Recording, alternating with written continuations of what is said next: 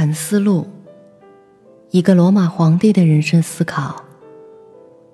他有一种不可思议的魅力，甜美、忧郁和高贵。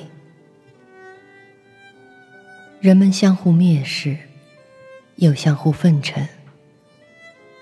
人们各自希望自己高于别人，又各自匍匐在别人面前。晚上好，我是 Mandy。今天我要分享的是，总是想着有德之士，有四种主要的对于优越能力的偏离。是你应当始终提防的。当你发现偏离时，你应当消除它们。在每逢这种情况时，都这样说：这个思想是不必要的，这种倾向是毁坏社会联合的。你所要说的东西，不是来自真正的思想的。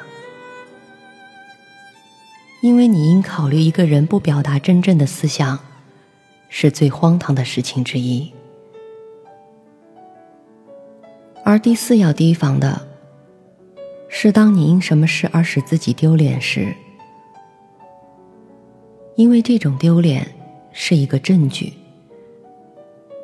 证明在你内部较神圣的部分，屈服和顺从于较不光彩和容易衰朽的部分。即身体和他粗俗的快乐，那与你混合的属气和属火的部分，虽然他们天然有一种向上的趋势，但还是服从于宇宙的配置，被挤压在这一混合体之中。那在你身上属土和属水的部分。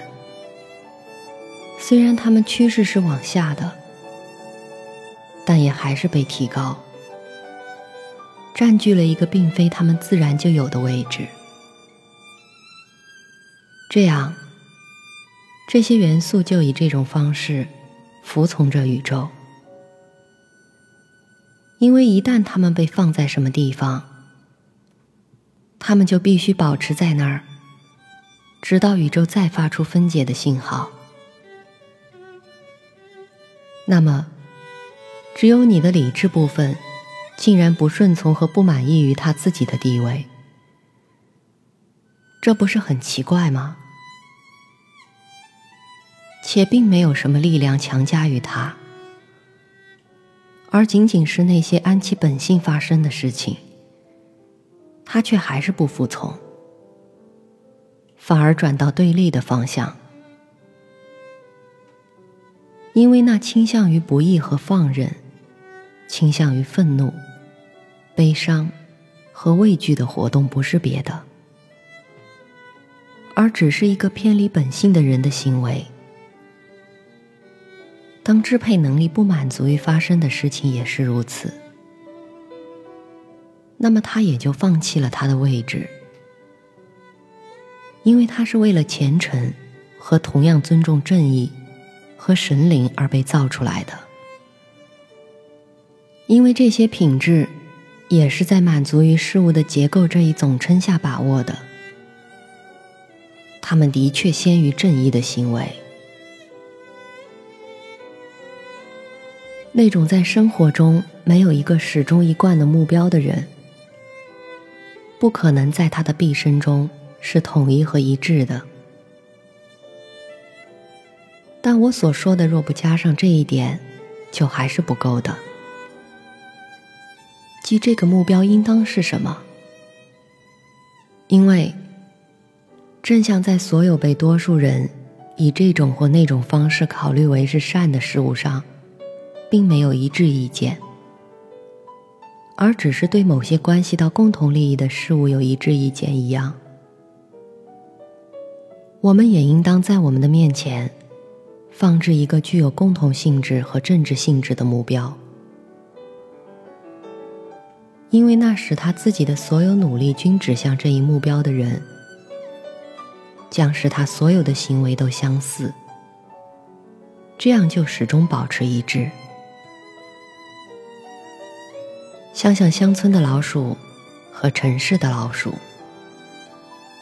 想想城里老鼠的恐慌和战栗。苏格拉底常常以拉米亚之名，以吓唬孩子的妖怪之名称呼多数人的意见。古代斯巴达人在举行公共庆典时，常常为陌生人在遮阳棚里安排座位。而他们自己则在无论什么地方坐下。苏格拉底向波迪克斯解释为什么没有到他那里去的原因。他说：“这是因为我不想以最坏的结局去死。也就是说，我不想收到一个赞扬却不能回报。”在以弗所人的作品中有这一箴言。不断想着以前时代的某一个有德之士。毕达哥拉斯嘱咐我们在清晨的时候抬头看天，这会提醒我们想起那些始终做同样的事情，以同样的方式去做他们的工作的物体，也会使我们想起他们的纯洁和袒露，因为在星球之上没有罪恶。想一想，苏格拉底在赞地帕拿走了他的外套，他就给自己裹上一件毛皮时，他是什么样的人？以及当他的朋友看见他如此穿着，为他害羞并离开他时，他对他们是怎么说的？在你亲自学习服从规则之前。你绝不可能在写作或阅读中为别人立下什么规则，在生活中就更其如此。你是一个奴隶，自由的言谈不是适合于你的。我的心在里面欢笑。他们将谴责德性，说出严苛的字眼，在冬天。寻找无花果是一个疯人的行为。那在不再被允许的时候，寻求他儿子的人也是如此。艾比克泰德说：“当一个人吻他的孩子时，他应当自言自语：‘明天也许他就要死去。’但这是一些凶兆之词。”那表示自然的活动的词，没有一个是凶兆之词。艾比克泰德说：“或者如果他是的话，他也只不过是那种跟说麦穗的收割一样的凶兆之词。未熟的葡萄，成熟的和干枯了的葡萄，所有这些都是变化，不是变为虚无。”而是变为尚未存在的什么东西。没有任何人能夺走我们的自由意志。艾比克泰德也说，一个人必须发现表示他的同意态度的艺术。在涉及到他的活动时，他必须注意使活动参照环境做出，满足社会利益，尊重目标的价值。对于感官欲望，他应当完全摆脱他们。至于回避厌恶，他不对任何非我们力量之内的事情表现这种态度。他说：“既然如此，那么所争论的就不是通常的问题，而是有关疯了还是没疯的问题。”苏格拉底常常说：“你想要什么？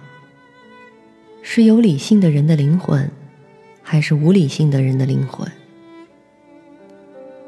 有理性的人的灵魂，有理性的人中的什么灵魂呢？健全的还是畸形的灵魂？健全的。那么你为什么不寻求他们呢？因为我们有了他们。那你们为什么还争斗和吵闹呢？